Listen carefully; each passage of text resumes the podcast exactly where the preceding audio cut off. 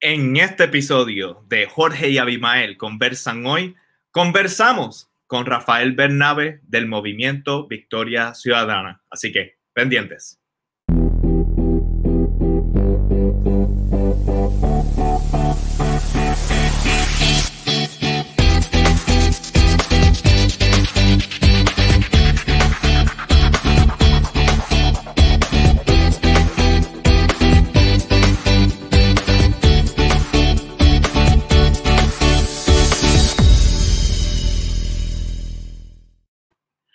Bueno, y bienvenidos a un nuevo episodio de Jorge y Abimael Conversan Hoy, tu programa digital, donde hoy estaremos hablando con Rafael Bernabe sobre el movimiento Victoria Ciudadana.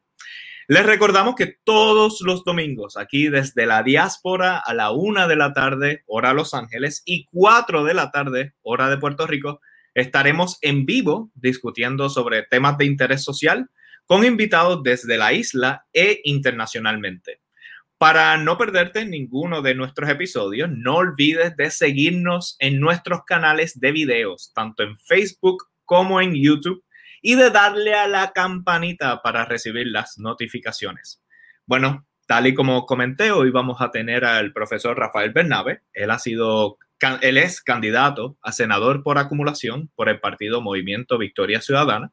Es profesor historiador, es ex candidato a la gobernación por el Partido del Pueblo Trabajador y él estará, estará con nosotros en unos instantes en pantalla, pero primero tenemos que presentar al coproductor y coanfitrión que me acompaña todos los domingos en este programa, el escritor y activista social Abimael Acosta, que lo voy a poner en pantalla ahora mismo. ¿Cómo estamos, Abimael?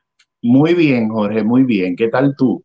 Muy bien, ha sido una semana muy interesante y tenemos a un, a un invitado que es ideal para conversar sobre lo que ha pasado la semana pasada. Así que no quiero dejar a la gente esperando. Tú sabes que yo siempre pongo a los invitados en pantalla inmediatamente para que la gente no se me quede esperando. Así que le voy a dar la bienvenida oficial al profesor Rafael Bernabé. ¿Cómo estamos? Saludos, perdonen, saludos, saludos a Abimael y Jorge. Y felicidades por este programa. Y muchas, muchas gracias por invitarme, claro. Claro que sí, claro que sí. Gracias a usted por estar con nosotros. Así que oficialmente comenzamos la conversación y conversamos con Abimael. Eh, saludos al público que nos está viendo. Recuerden eh, compartir en este momento el show para que sus compañeros en las redes sociales puedan verlo. Eh, Rafael, esta semana eh, fue bastante convulsa tanto en Estados Unidos como en Puerto Rico. Son muchos los temas que se dieron, eh, entre ellos el tema racial, ¿verdad? Del cual eh, quiero que hablemos más adelante. Pero el partido del Movimiento de Victoria Ciudadana tuvo una semana difícil durante estos días porque dos de sus pilares del partido fueron involucradas en diferentes contiendas. El caso de eh, la candidata a la gobernación por el partido, el Movimiento Victoria Ciudadana, Alexandra Lúgaro, eh, y también eh, Mariana Nogales, que estuvo con nosotros hace unas semanas atrás. Hubo acusaciones de personas diciendo que habían sí eran racistas, que era, habían situaciones con Alexandra también de xenofobia, y a Mariana la acusaron esta semana, la Nina Dross, de oportunista. Eso se durante esta semana. Tengo una pregunta con relación a esto. ¿Cuán diferente es esta discusión que se ha dado a través de las redes sociales sobre eh, Alexandra Lugaro y Mariana con lo que sucedió con Néstor Duprey? Bueno, mira, la situación que hemos enfrentado en el caso de Néstor Duprey y de Mariana Nogal, de Alexandra Lúgaro, yo te voy a dar mi opinión, ¿verdad? La opinión que yo tengo sobre esta situación. Yo creo que en ambos casos fueron señalamientos o son señalamientos sobre problemas igualmente serios. El problema de el maltrato psicológico, físico en una pareja, el problema de las acusaciones de xenofobia o de racismo, son dos problemas eh, fundamentales, cruciales, muy que es necesario atender. En el caso de Alexandra Lúgaro, las acusaciones que se hacen nosotros la tomamos muy en serio, inmediatamente nos reunimos para hablar con ella sobre este tema. En ese caso, el caso de señalamiento sobre su actitud específicamente hacia la comunidad dominicana, nosotros teníamos unos cursos de acción posibles. Esa era mi posición. Teníamos unos cursos de acción posibles. Nosotros podíamos examinar y yo podía tomar en cuenta las actitudes que yo conozco que la compañera Lúgaro ha asumido sobre estos temas, mi experiencia con ella. Es un criterio que para mí es importante porque es mi experiencia con respecto a esto. Ahorita te digo cuál es ese criterio sobre ese tema. En segundo lugar, en el caso de Alexandra, teníamos también la posibilidad de reunirnos con la comunidad dominicana, con organismos de la comunidad dominicana para hablar sobre esta situación, para ver qué pensaban ellos sobre esta situación. Debo decirte que en mi caso personal, yo soy una persona que desde no sé si pudieron leer un, statement que yo hice, una afirmación que yo hice en mi página de Facebook, en la cual yo explico que yo personalmente tengo una larguísima historia de trabajo junto con la comunidad dominicana, precisamente denunciando la discriminación, el maltrato por las instituciones de inmigración, por la policía de Puerto Rico. Estuve involucrado en un caso importante eh, que hubo en la década del 90. Si quieres puedo detallar eso más adelante, no quiero apartarme de tu pregunta, no soy de lo que va de las preguntas. A lo que voy es a que eh, teníamos ese, ese camino de acción de reunirnos con la comunidad dominicana, aclarar o dilucidar eh, qué inquietudes ellos puedan tener sobre estos señalamientos, etcétera. En el caso de Néstor Duprey, yo ahorita abundo sobre lo que hicimos con respecto a eso. En el caso de Néstor Duprey, la situación era distinta, no porque fuera una cosa más o menos seria, sino porque realmente nosotros como movimiento político no teníamos otra, no teníamos esas alternativas. Nosotros realmente consideramos, yo por lo menos considero que hubiese sido impropio acercarnos a, esta persona, Raquel, que ya hizo su señalamiento público, para plantearle que nosotros como movimiento político, ¿verdad? ¿Qué injerencia podemos tener nosotros, ¿verdad? En esa situación, queríamos reunirnos con ella, hablar con ella, ¿verdad? Lo que sea, ya, ya la situación es suficientemente delicada para que vengan, ¿verdad? Unos extraños a, a, involucrarse en ese, en ese proceso. Así que a diferencia del caso de, Alexandra, nosotros no podíamos reunirnos con una comunidad, no podíamos reunirnos con, con el Comité Dominicano de Derechos Humanos, como hicimos en el caso de Lúgaro. Así que en el caso de Néstor, las únicas dos alternativas reales que teníamos era ante estas acusaciones muy serias, que yo no adjudico si son ciertas o falsas, pero las acusaciones ¿verdad? son serias. Eh, ante estas acusaciones muy serias, él debe seguir siendo candidato eh, o ante estas acusaciones muy serias, él no debe ser candidato, ¿verdad? Debe abandonar su candidatura. Y en la conversación que tuvimos en la dirección del movimiento, eh, yo creo que toda la inclinación de nosotros, incluyendo Néstor, porque tengo que decirlo. Eh, honestamente, ¿verdad? Incluyendo Néstor, la apreciación era que ante esas dos alternativas, que eran realmente las únicas dos que teníamos, pues lo mejor era para él, para el movimiento, para todo el mundo, que él no siguiera siendo candidato. En el caso de Alexandra, como te dije, eh, teníamos unos elementos adicionales que podíamos tratar de utilizar. Inmediatamente eh, nos reunimos, eh, gestionamos una reunión con el Comité Dominicano de Derechos Humanos que dirige el compañero José Rodríguez, que es un compañero que yo conozco y he colaborado con él en muchísimas ocasiones en el pasado, para que se reunieran y discutieran esta situación. Esa reunión fue muy fructífera, eh, en la que ella explicó, ¿verdad?, que lamentaba eh, la situación que surgió eh, en el pasado. si, si quieres lo hago más adelante, ¿verdad?, pero entro en las especificaciones de todas las cuestiones estas de sentencia y no sentencia, pero independientemente de eso, ¿verdad?, es una situación lamentable. Ella reafirmó su compromiso en la lucha contra el racismo, la xenofobia, la defensa de los derechos de, de los inmigrantes.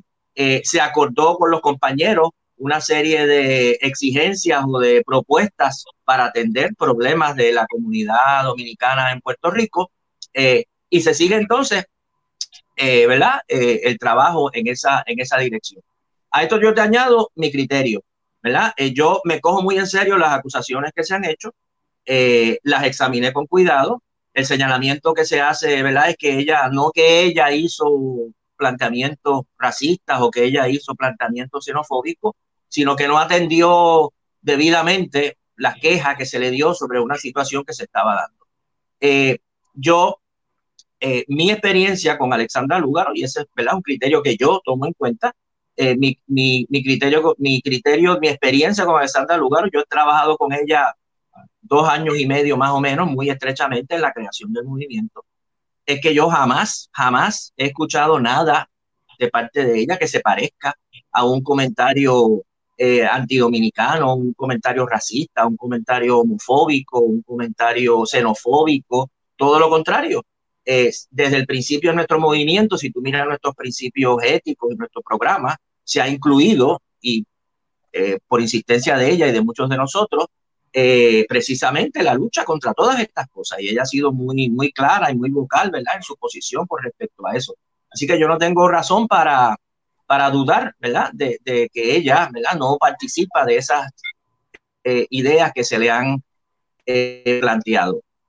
yo entiendo, te digo, te añado dos cosas, yo entiendo perfectamente, hay muchas personas que no conocen Alexandra Lugar. Yo la conozco, pero hay otros que no la conocen.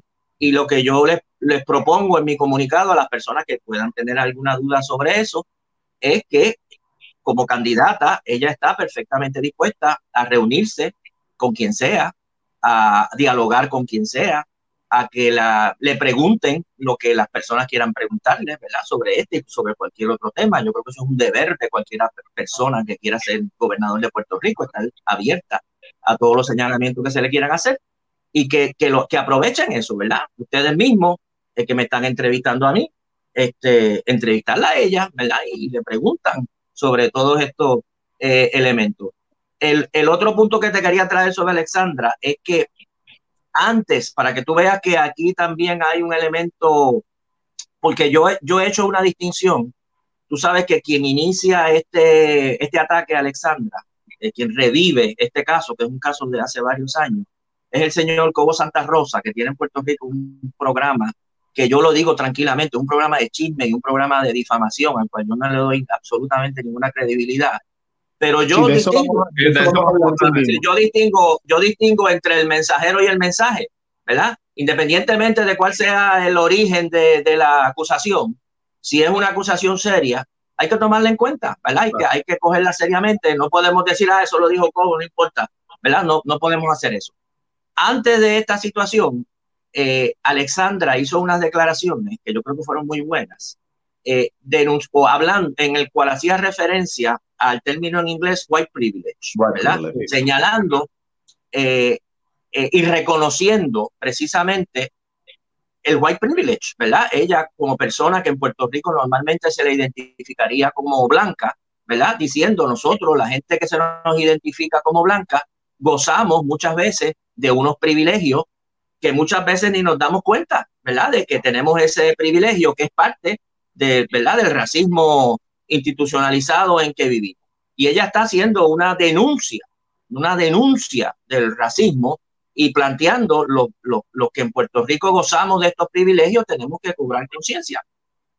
Eh, mucha gente enemiga de Alexandra, del movimiento, incluyendo el señor Cobo Santa Rosa, han querido tergiversar de manera increíble, yo no sé si por ignorancia o por maldad, en que ella lo que estaba diciendo era que ella tiene el privilegio de ser blanca. Ella piensa que ser blanco es un privilegio ¿verdad? Y, que, y acusándola de racista cuando ella precisamente lo que está es atacando el racismo, ¿verdad? Y llamando a la, a la, a la necesidad de, de hacer conciencia del racismo, incluso los que, los que normalmente no lo, no lo sufrimos, ¿verdad? Este, porque a veces, a veces a la gente me pregunta, Bernabe, ¿tú piensas que en Puerto Rico hay racismo? Y yo le digo, mira, no me preguntes a mí, yo soy rubio y colorado si en Puerto Rico hay racismo, yo no soy el que lo voy a, sentir, ¿verdad? Tienes que preguntarle a las personas que efectivamente lo sienten. Pregúntale a una persona que se le identifica en Puerto Rico normalmente como negra y esa persona te dirá, mi sospecha, mi sospecha es que te va a decir que sí, que existe. Adelante. De hecho, la semana pasada nosotros hicimos un programa especial, regularmente vamos en vivo los domingos pero la pasada semana, además del programa del domingo, hicimos una edición especial el sábado que era sobre el racismo en Puerto Rico. Eh, y hablamos, con, eh, hablamos sobre, sobre este concepto de privilegio blanco o white privilege. Lo hablamos la semana pasada y mencionamos el caso de, de Alexandra Lúgaro, ¿verdad? Que el, pues cuando se tiene, cuando fenotípicamente uno parece blanco, no importa eh, cómo sea nuestro DNA, ¿verdad? pues tenemos unos privilegios definitivamente que no tienen las personas que son fenotípicamente negras. Eh, precisamente, eh, sí. No, quería añadirte, no sé si están al tanto, lo podemos coger más adelante, que el, creo que fue el jueves pasado, el señor Cobo Santa Rosa eh, hizo un ataque Hablamos de horrible, eso. A eso, contra Anaíma Rivera Lacén, ¿verdad? Otra compañera del MBC, que es una cosa eh, sí, eh, ahora, ahora, lamentable también, pero sí, continúa. a eso mismo quería dirigirme, porque es, es, preocupante que en el momento que estamos viviendo históricamente, o, o preocupante, o quizá puede ser hasta positivo, porque eh, motiva la conversación que no necesariamente se da regularmente.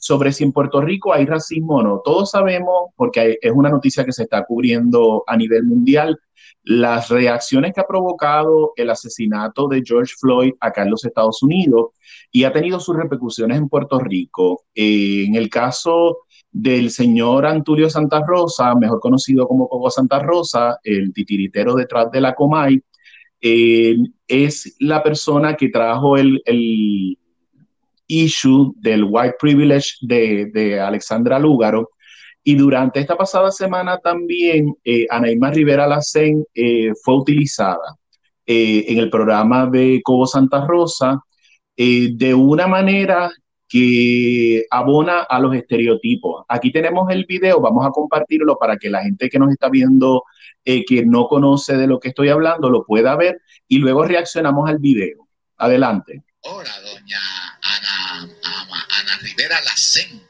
pues este, irá donde Alessandra Lúgaro y le dirá, Amita, amita, mira, yo acá, tú, oye, amiguita, la voz, yo soy criada, pero, pero tú no, tú no eres amiguita, mi niña, mi niña, duérmete, mi niña, duérmete. Carla voy, voy. Mira, Rocky, entonces, este, eh, también hay, Disculpa.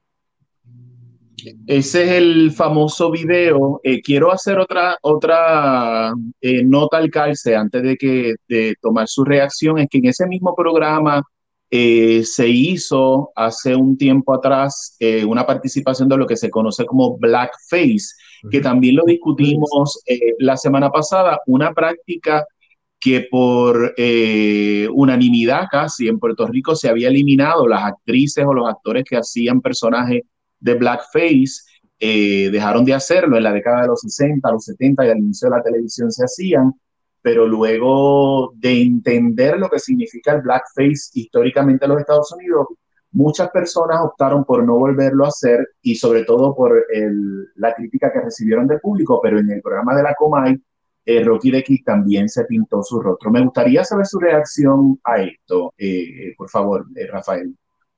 Sí, perdona, que mi equipo técnico me está diciendo que estoy como medio fuera de cámara, me estoy acomodando aquí. Ah, eh, sí, bueno, lo de la Comay, eh, yo creo que lo más importante de la Comay, como te, como te señalaba, o de estas declaraciones con respecto a la Isma Rivera Lacén, es el hecho de que hay que separar dos cosas. Uno es la seriedad de los señalamientos que se puedan hacer de racismo y la necesidad de atenderlo, venga de donde venga. No quiero minimizar eso para nada. Eso es importante. Pero no debe quedar absolutamente ninguna duda de que los ataques que hace este señor contra, y no es coincidencia, contra Alexandra Lúgaro primero, después contra eh, Anaíma Rivera Lacén. ¿Por qué razón? Porque las dos son miembros y son líderes del mismo movimiento político, del movimiento Victoria Ciudadana, y evidentemente él tiene una agenda de atacar este movimiento. No tiene nada que ver, no tiene nada que ver con combatir el racismo, porque quien está hablando es racista. A él no le importa un divino la lucha contra el racismo. Ustedes pueden ver qué pasa un día de atacar a Alexandra Lúgaro de racista y al otro día está haciendo esta burla racista eh, tan, tan, tan vulgar en contra de Ana Irma Rivera Lacen. Como tú dices, él practica también el blackface, este, tergiversando, tratando de tergiversar el planteamiento de Alexandra, denunciando, ¿verdad? Eh, Lúgaro está denunciando el white privilege, nos está llamando a que cobremos conciencia del white privilege. Eh, ella hizo otro sketch, ¿verdad? Otra cosa que se llamaba el privilegio de ser blanca, ¿verdad? Y era también como un intento de convertir lo que es un rechazo del racismo de parte de Ana Irma Rivera Lacen, perdón, de Alexandra Lúgaro, por eh, una supuesta defensa del racismo. Así que yo creo que nadie debe tomarse en serio y todos debemos repudiar el racismo de este señor eh, Antonio Santa Rosa. Eh, eso no quita que cualquier señalamiento, cualquier posibilidad de actitud racista de nuestros candidatos hay que examinarlo. Yo te doy un ejemplo, eh, ¿verdad? No voy a dar nombres ni nada por el estilo, pero cuando el movimiento Victoria Ciudadana estuvimos este, escogiendo nuestros candidatos, ¿verdad? Que la gente presentaba su, aspiración a ser candidato, se hizo un proceso de, examinar con mucho cuidado el, eh, el récord de estas personas. Nosotros encontramos personas que aspiraban a ser candidatos a nuestro movimiento, que cuando tú mirabas su página de Facebook, por ejemplo, veías que tenía un montón de comentarios homofóbicos, por ejemplo. Y nosotros le dijimos a esas personas, lo sentimos mucho, pero no puede ser candidato de nuestro movimiento, no puede ser representante de nuestro movimiento, porque una persona, incluso si la persona decir, bueno, eso, ¿verdad? Yo, es un error o qué sé yo, pero está bien, eso está bien, puedes ir superando eso, pero en este momento nosotros no, no podemos y no debemos y no queremos tener como, como portavoces nuestros, como representantes nuestros a personas que, ¿verdad? que hayan asumido eh, eh, o, que, o que asuman, peor todavía, ese tipo de, eh, de posición. Así que, eh, añadiendo una cosa que tú querías, que tú planteaste, quizá haya dentro de todo esto terrible, hay cosas buenas. Yo creo que el asesinato de George Floyd es una, una tragedia, ¿verdad? Lo que ocurrió en Minneapolis. El movimiento que ha provocado es algo extraordinario, es algo grandioso, es algo monumental, es algo histórico. Eh, yo he hecho, yo hago un live, aprovecho para anunciarlo, eh, un live este, en mi página de Facebook todos los jueves y domingo a las 6 de la tarde. Hoy, ahorita tengo uno a las 6. Eh, y dediqué eh, uno completo precisamente al tema del racismo en Puerto Rico, en Estados Unidos, el caso de George Floyd y todo lo demás. Eso ha sido algo extraordinario. Y en Puerto Rico, a mí entender, ese gran movimiento mundial ha tenido un efecto muy positivo.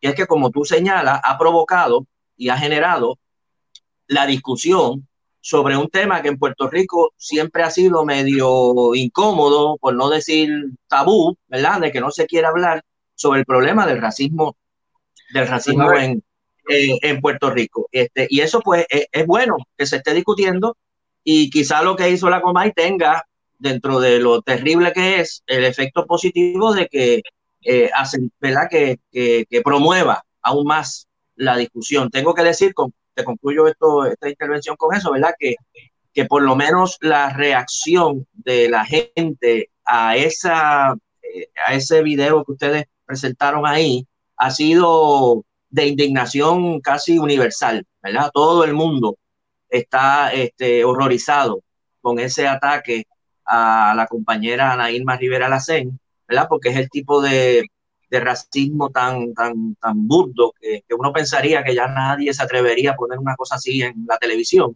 menos en el contexto que estamos viviendo. Eh, pero me gustaría, me gustaría, hacer una pregunta en esa misma línea del racismo, pero la voy a hacer después de nuestros anunciantes. Puerto Rico Tire te trae ofertas que no podrás rechazar, con las mejores marcas para los neumáticos de tu auto. Tenemos neumáticos de alto rendimiento diseñados para proporcionar una excelente tracción en todas las estaciones del año. Esto te proporciona una excelente experiencia de manejo y control del vehículo junto con una conducción silenciosa. Estamos abiertos de 9 de la mañana a 5 de la tarde, todo por cita previa. Coordina tu cita, llama al 787-998-2555. Bayamón es territorio Ahora, quiero decir una cosita porque que no quiero que se me pase. Eh, es interesante cómo se hizo, se habló tanto del tema del white privilege cuando Alexandra Lúgaro eh, sobre su autopercepción, ¿verdad? La autopercepción eh, de Alexandra Lúgaro sobre su raza. en cambio, como Santa Rosa no ha hecho una autopercepción de, de y eso es, es interesante porque a todo Santa Rosa si nos está viendo o quien le quiera hacer llegar el video, que se mire en un espejo. Sí, nos ayuda a demostrar que, que, a veces podemos ser racistas siendo de la misma raza que estamos atacando. Eso es así, eso es así. Bueno, Bernabe, la semana pasada, como le dijimos, tuvimos aquí, uh, estuvimos hablando sobre el tema del racismo en Puerto Rico y tuvimos de invitada a la antropóloga Bárbara Ibelis Abadía Resach, y nos dio la encomienda de preguntarle a los políticos lo siguiente. En el caso suyo, ¿cuáles son sus políticas públicas y sus plataformas para atender el tema del racismo en Puerto Rico? Sí, bueno, mira, eh, yo, yo he elaborado unas este, eh, propuestas. Como tú sabes, yo no soy candidato a la gobernación ahora, soy candidato a la legislatura. En ese sentido, eh, yo te, lo que he elaborado ha sido 25 propuestas, se podrían hacer muchas más, pero aprobar proyectos de ley, ¿verdad? Es una cosa difícil. Que un legislador pretenda apoyar 25 proyectos en cuatro años ya es bastante ambicioso. Y esos proyectos incluyen, ¿verdad? Una serie de, de elementos que tocan, ¿verdad? De alguna manera la cuestión racial. Una de las más importantes que se ha, este, que hemos planteado que, y, que se han discutido recientemente, porque a la luz de lo de George Floyd han habido aquí foros muy interesantes sobre este tema. Una de las cosas que compañeros como Modesto Lacen, otros activistas este, eh, que tratan mucho el tema, Huelmo, que es un, no sé si lo conocen, un artista de hip hop y comunicador, otros compañeros que hemos hecho foros con ellos, han planteado la importancia de una cosa que está en nuestro programa, que es la educación con perspectiva de derechos humanos y perspectiva de equidad. En Puerto Rico esto ha sido un, un tema muy debatido porque los sectores más conservadores se han opuesto a que se incluya en el currículo de las escuelas públicas de Puerto Rico lo que se llama eh, la perspectiva de género, ¿verdad? Que, que, toque sobre todo la cuestión de la mujer y la cuestión también de la sexualidad, de la identidad sexual, ¿verdad? el hecho de que hay diferentes sexualidades que eh, luchar contra la homofobia, etcétera. Nosotros ampliamos eso a que la educación tiene que tener eh, con ese contenido de género, pero además de equidad y de derechos humanos. Es decir, tiene que tener una, un contenido muy, quizá no es la mejor palabra, me dicen, pero muy agresivo de, eh, de precisamente enfatizar la necesidad de la lucha contra el racismo, hablar, en, en, las escuelas de Puerto Rico no se habla de eso, este, básicamente, hablar del tema del racismo hablar del tema de la homofobia, hablar del tema de la, de la presencia de la comunidad dominicana en nuestro país, lo importante que resulta y que no debemos estar repitiendo, ¿verdad? Este, prejuicios contra esa comunidad, ni siquiera eh, cosas que por lo general se pasan como triviales, ¿verdad? Haciendo chistecitos y, y comentarios, ese tipo de, de, manifestaciones del racismo, ¿verdad? Que a veces la gente las despacha como que son, son muy importantes pues hay que tener un componente muy, muy fuerte en todo nuestro proceso educativo para que nuestros niños desde el principio se eduquen con una perspectiva, ¿verdad? Que sea antisemofóbica, que sea antirracista, que sea este, antimachista, ¿verdad? Y todos esos elementos. Como te dije, tú pensarías que esto es evidente, que, que esto nadie se va a oponer, ¿verdad? Pero cuando tú lo propones, hay sectores en nuestro país que dicen, no, lo que quieren es indoctrinar a nuestros hijos con una línea política, con unas posiciones ideológicas, etcétera. Eh, y, y, ahora mismo no forma parte de nuestro, de nuestro currículo.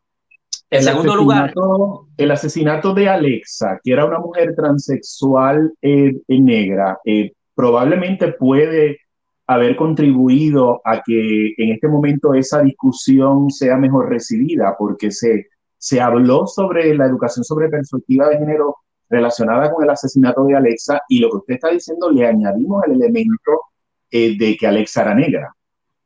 Sí, yo, mira, a eso yo te reacciono de esta manera, eh, sí y no, porque mi experiencia, eh, tengo que decirlo tristemente, es que en Puerto Rico, quizá en otros lugares, se da una tragedia como la de Alexa se discute por una semana, se discute por dos semanas, se habla mucho y entonces llegan otras noticias, llevan otros problemas, llegan otros issues y, y se olvida. Porque Alexa no es la primera persona transexual que matan en Puerto Rico. Este, han matado muchas antes. Eh, de hecho, volviendo al tema original de ahorita, el programa de famoso programa de Cobo Santa Rosa, hubo un momento dado en que se suspendió. Ese programa está ahora en su segunda vida y se suspendió precisamente por la indignación de muchas personas ante unos comentarios que él hizo de una persona que aparentemente era parte de la comunidad gay, que lo, asesinaron, lo mataron. Él hizo unos comentarios terribles sobre aquella situación. Muchísima gente se indignó. El programa desapareció por un tiempo, pero ahora volvió ¿Por qué? Porque incluso la gente pues se olvidó de aquella situación. A lo que voy es a que los movimientos políticos y los movimientos sociales tenemos un deber de mantener estos temas en discusión y en debate. Porque si nosotros no lo hacemos, eh, la realidad es que la tendencia es a que pasa una tragedia, la gente la comenta, mucha gente la comenta y entonces desaparece de la discusión pública y realmente no se toma en cuenta. Una de las que nosotros, nosotros tenemos que, que, proactivamente decir, no, no se olviden de estas situaciones terribles que han ocurrido y tenemos que tomar acción. Una, de las Una disposición. Sí, perdona. No, termina el pensamiento y. No, no, otra, otro señalamiento que nosotros este, incluimos en nuestro, que yo incluyo en mi propuesta de trabajo, te menciono dos más para ¿verdad? no coger tanto tiempo, es, es eh, en Puerto Rico hay un problema muy grave que tiene que ver con lo de George Floyd, de, de ausencia de información sobre las actuaciones de la policía. En Estados Unidos, en muchos lugares, por lo menos hay ciertos organismos que la policía tiene que ser accountable, ¿verdad? Tiene que mantener unas estadísticas eh, eh, de los arrestos, de la, de la identidad racial de las personas que han sido arrestadas, eh, de las personas, por ejemplo, las personas que han muerto, ¿verdad? Porque la policía los ha matado, ¿verdad? Por la razón que fuera, ¿verdad? Tú puedes conseguir esos, esos datos. Además que ya se tiene la cultura de grabar, como pasó en el caso de George Floyd, ¿verdad? Grabar con un teléfono o lo que sea, intervenciones de la policía que son problemáticas. En Puerto Rico todavía no tenemos esa cultura de la gente atreverse tanto como debieran a grabar acciones de la policía, ¿verdad? Que, que son, pueden ser objetables. Y las estadísticas de lo que hace la policía son muy eh, caóticas, son difíciles de encontrar. Hay un, hay un colectivo que los invito a que los, los entrevisten, que están haciendo un trabajo excelente, se llama Kilómetro Cero, que precisamente están eh, tratando de documentar todos los casos en que la policía mata a personas en Puerto Rico, a quienes mata, de qué clase social son, de qué identidad racial son, de qué comunidades son, ¿verdad? Para poder eh, entender la situación. Una de las propuestas que yo traigo es que hay que crear en Puerto Rico un organismo ciudadano independiente de la policía, ¿verdad? Porque ahora en Puerto Rico todavía, si tú tienes una querella sobre algo que la policía hizo mal, pues tú te quejas a la policía, que es como, ¿verdad? El, mismo organismo eh, supervisándose a sí mismo. Hay que crear un organismo ciudadano con representación, yo pensaría que debería tener representación de las comunidades por lo general más afectadas, ¿verdad? Por violación de derechos, comunidad dominicana, este, la comunidad afro-puertorriqueña, ¿verdad? Todos esos sectores, que sea un organismo que pueda recibir, ¿verdad? Querellas sobre lo que se entiende es trato discriminatorio o abuso o alguna medida de esa naturaleza por parte de la policía o de otros cuerpos, otros cuerpos de seguridad en, eh, en Puerto Rico. Porque en Puerto Rico, en parte, estamos un poco eh, eh, a ciega, ¿verdad? Todos son anécdotas, ¿verdad? Uno todo el mundo conoce alguna anécdota de que un policía detuvo a una persona y, y lo maltrató porque era dominicano, le dijo que lo iban a deportar, le dijo que, a, ese tipo de cuestión, pero realmente no tenemos una estadística de qué es lo que está pasando y qué es lo que está sucediendo. Sí, perdóname. No, perdona que lo interrumpa. Lo que pasa es que como tenemos una serie de, de, preguntas. Eh, sí. Y Déjame acabar el último, el último señalamiento, porque él me dijo, ¿verdad? Propuestas que tenemos. La última eh, que te menciono, para no coger tanto tiempo, es que eh, yo planteo que se debe crear una. Aquí en Puerto Rico se acaba de aprobar un nuevo, un nuevo código civil. ¿Verdad? El código civil, perdóneme que tengo aquí una cosa en la pantalla que me está bloqueando. No sé. Este, ustedes me ven bien, ¿verdad? Porque es que... Sí, sí, Bien, ahora, perdónenme. Eh, se acaba de apoyar, se, acaba de aprobar un nuevo código civil que muchas personas nos hemos opuesto a él precisamente porque eh, elimina derechos o pone en entredicho muchos derechos que ya existían. Eh, nosotros, no, a mí me parece que hay que yo creo que hay que crear una comisión, de nuevo, muy representativa de todos los sectores en Puerto Rico para examinar el Código Civil, todas las reglamentaciones, todas las disposiciones, todo lo que exista en el aparato legal gubernamental de Puerto Rico para identificar que les tome un año, que les tome dos años, que les tome tres años, pero que lo hagan, identificar todos los aspectos que puedan haber en esa legislación o en esas políticas que puedan fomentar la discriminación o el racismo o la xenofobia o el machismo, cualquiera de estas formas históricas de, discriminación, para entonces someter enmiendas a todo eso y limpiar de una vez por todas todas nuestras eh, disposiciones, ¿verdad? De la herencia que tiene de muchísimas cosas que a veces están ahí en el papel todavía, eh, que son hijas de otra época eh, y que tenemos que atender. Pero, eso no, eso no se había hecho ya. No había habido una comisión que había revisado ese código civil y finalmente de manera eh, político partidista es que se ha aprobado, porque las revisiones sí habían existido y por eso había un borrador. Bueno, no, eh, eso es una historia. La votación, eh, es una historia larga. Es una historia larga. efectivamente, desde hace casi 20 años se está planteando la necesidad de reestructurar el Código Civil. Inicialmente la cosa marchó bien. Desde el 99. Inicialmente la cosa marchó bien con una comisión que hizo un trabajo muy bueno de eh, formular toda una serie de propuestas y presentar un nuevo proyecto de Código Civil. Ese proceso, desafortunadamente, creo que fue como el 2008, 2009, tendría que buscar la, fecha, eh, se paralizó, ese, esa nueva propuesta como que se echó a un lado y entonces lo que se ha aprobado ahora es el Código Civil que teníamos antes, con toda una serie de enmiendas, eh, algunas de ellas positivas, otras de ellas en el mejor de los casos, contradictorias o ambiguas, ¿verdad? Da la impresión de algo que he hecho un poco a la carrera, en que se dice en un párrafo, esto va a ser así, pero no se entienda que esto quiere decir esto. Entonces, si tú, si, tú adoptas algo que en el próximo párrafo tienes que aclarar que no, que no es lo que quieres decir, pues entonces quizás lo anterior no estaba muy claramente formulado y debiéramos aclararlo bien. Claro, pero usted nos, nos plantea la posibilidad de, de revisarlo y hacer un trabajo y aquí nos vamos a enfrentar a un problema. Victoria Ciudadana, vamos a suponer que, que tuviera que ganar a las elecciones, probablemente se va a enfrentar a un problema serio y es tener una Cámara y Senado como la que tenemos al momento, probablemente, y ahí volvemos a encontrarnos con el mismo problema. Porque eh, eh, para estar claro, eh, hice la investigación, pero me gustaría que usted me aclarara esto.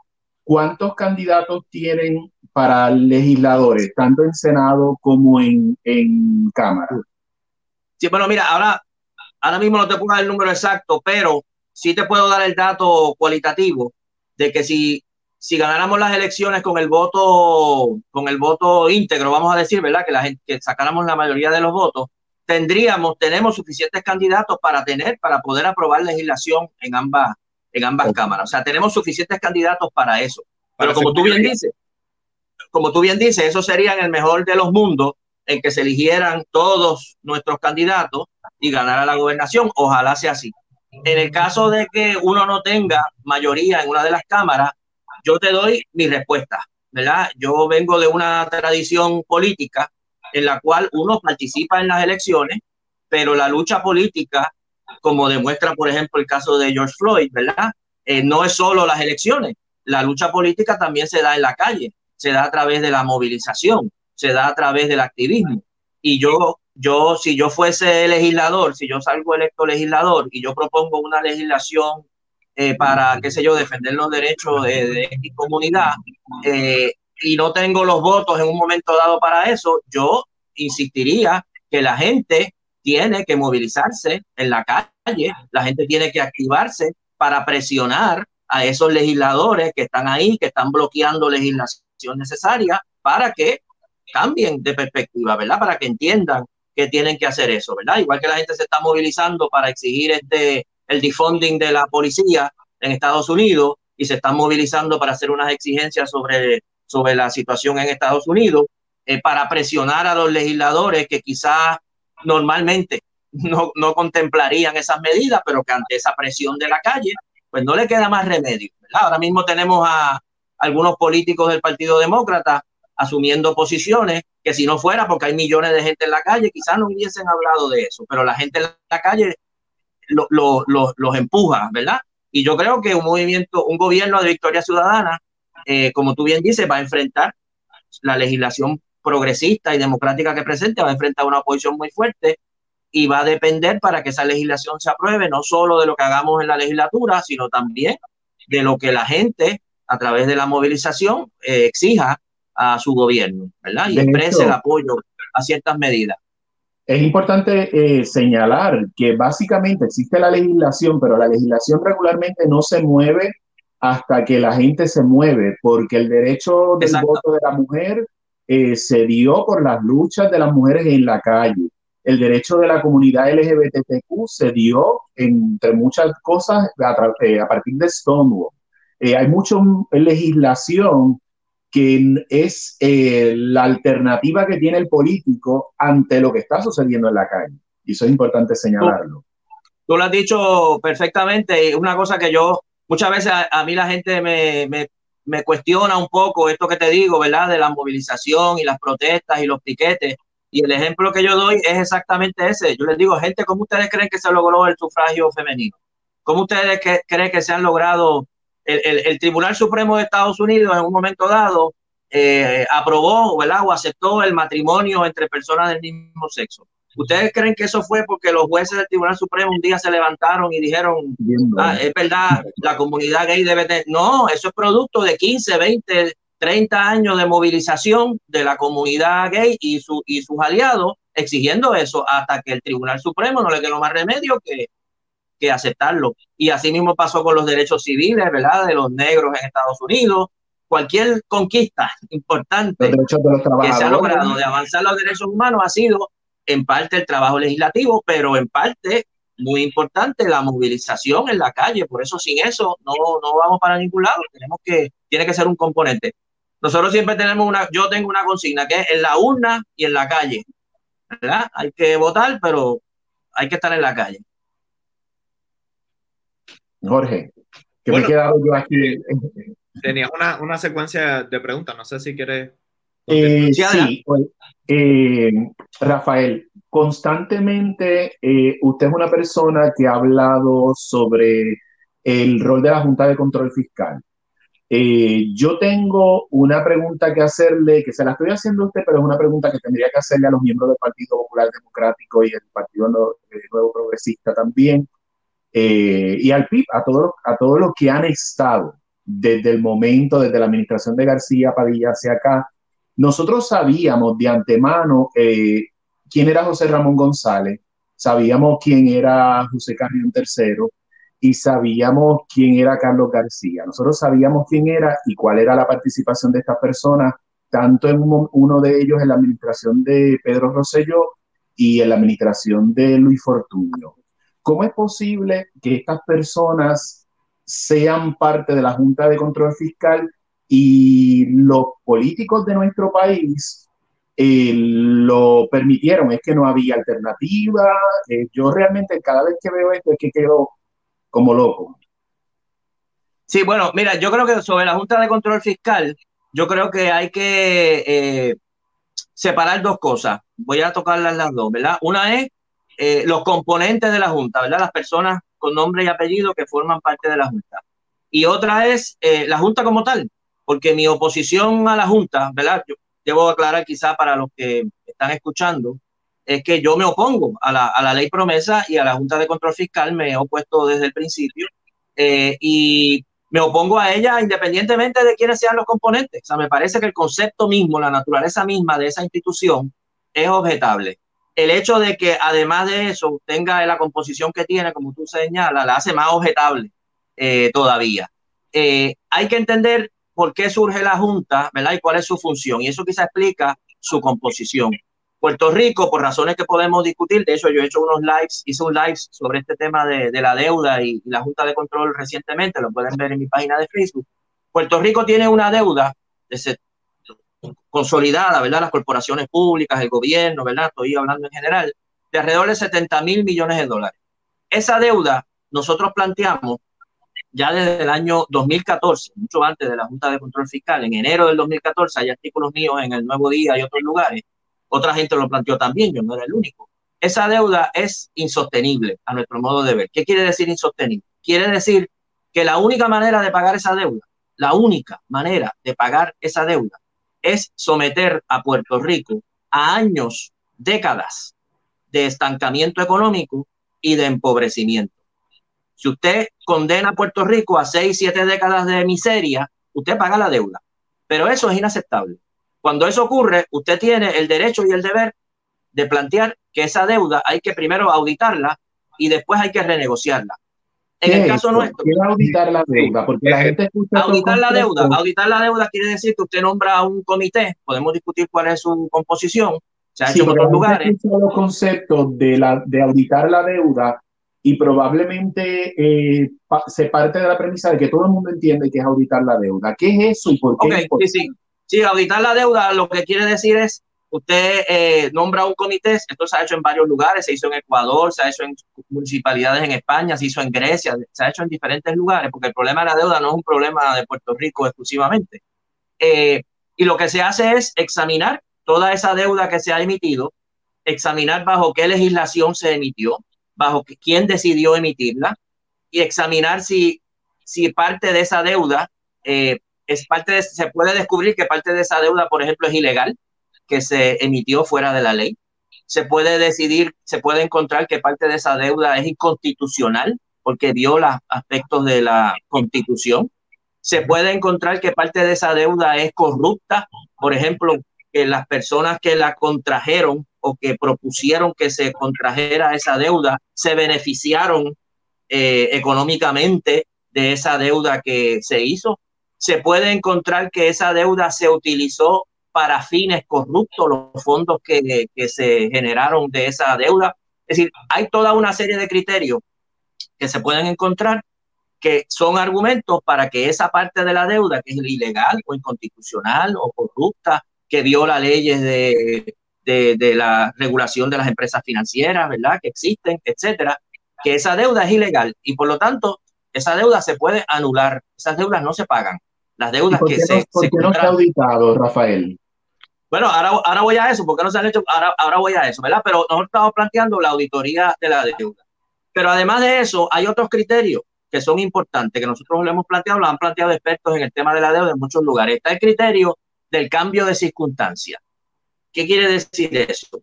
Cuando un acreedor, cuando un deudor, en este caso el gobierno de Puerto Rico, ¿verdad? Cuando usted debe, usted tiene una deuda, sus circunstancias cambian radicalmente por razones fuera de su voluntad.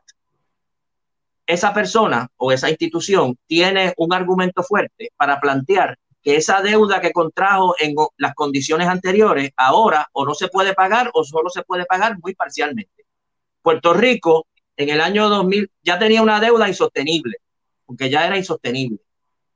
Y luego de que era insostenible, Puerto Rico sufrió el huracán María en el año 2017, que generó eh, pérdidas que se estiman en más o menos 80 a 90, mil millones de dólares en infraestructura, en todas las pérdidas que tuvimos en Puerto Rico en ese año. Mayor que la deuda. Después, de, después del huracán María, otra deuda igual de grande.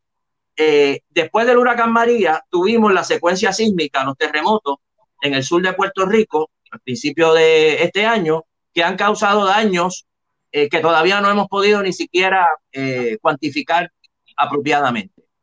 Y ahora estamos viviendo el desastre del COVID-19 y la paralización de nuestra economía, como todos los países del mundo, eh, y todos los gastos del gobierno ante esta situación, ¿verdad? No tengo, que, no tengo que explicarlo. Así que en cuestión de cuatro años, Puerto Rico sufrió un huracán eh, categoría 5, sufrió una secuencia sísmica y ahora está viviendo el COVID-19. Todas circunstancias que están fuera de nuestro control. Si, hay un pueblo en el mundo que puede decir, yo contraje una deuda en una circunstancia y esas circunstancias han cambiado radicalmente y no puedo pagar esa deuda a menos que me someta, como dije, a la miseria absoluta, es el pueblo de Puerto Rico. El otro criterio importante que existe es el criterio del estado de necesidad. Los gobiernos, cualquier gobierno, tiene una obligación de velar por las condiciones mínimas de la población que tiene bajo su custodia, ¿verdad? Tiene que garantizar su salud, garantizar su seguridad, garantizar su alimentación, garantizar toda una serie de cosas.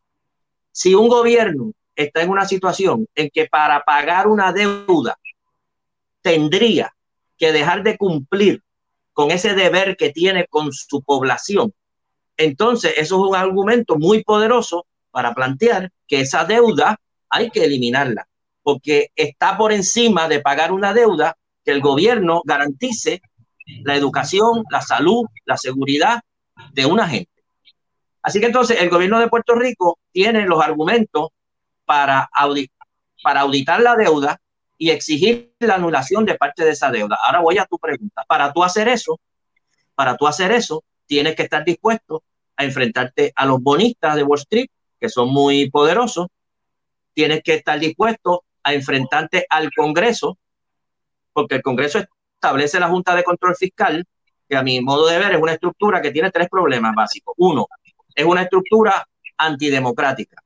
Aquí tenemos un grupo de personas que los nombra el Congreso, que nosotros no hemos elegido, que son los que van a decidir las cuestiones fundamentales de las finanzas de Puerto Rico por un tiempo indefinido.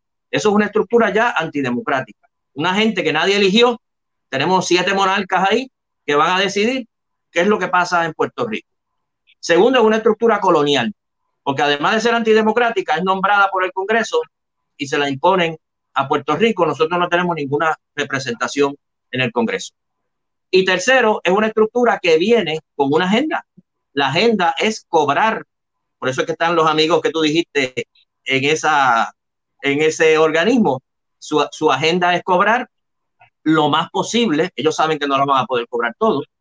Lo más posible de esa deuda para para que el gobierno de Puerto Rico haga lo que Puerto Rico necesita, tiene que estar dispuesto a enfrentarse al Congreso, que aprobó la ley promesa, tiene que estar dispuesto a enfrentarse a la Junta, tiene que estar dispuesto a enfrentarse a los bonistas. Nosotros tenemos un compromiso en esa dirección. Una de las propuestas del movimiento Victoria Ciudadana, una de las, de las grandes ironías de todo esto, ¿verdad? Terrible, es que la Junta de Control Fiscal que viene eh, a, destruir la economía de Puerto Rico, porque eso es lo que están haciendo, eh, la financia el pueblo de Puerto Rico. Nosotros pagamos el sueldo de, la Junta de Control Fiscal, pagamos el funcionamiento de la Junta de Control Fiscal. Nosotros estamos planteando como una medida inicial precisamente que va a provocar un conflicto, pero lo que debemos provocar este, es que nosotros vamos a aprobar disposición que nos vamos a dar más dinero del pueblo de Puerto Rico para financiar la Junta de Control Fiscal. Eso implica, evidentemente, un enfrentamiento con el Departamento de Justicia Federal, con el Congreso, porque vamos a estar en cierta medida eh, desafiando todo eso, pero nos parece que hay que desafiarlo porque es que la alternativa es el empobrecimiento por décadas y décadas del pueblo de Puerto Rico. Y eso es verdaderamente inaceptable. Eh, así que eh, la, la, Junta tiene la composición que tiene, ¿verdad? Si la, a la Junta, dado su misión, que es cobrar la deuda, ahí no iban a nombrar activistas comunitarios, ni líderes sindicales, ni líderes cooperativistas, ni sectores que están comprometidos con el bienestar de nuestro pueblo.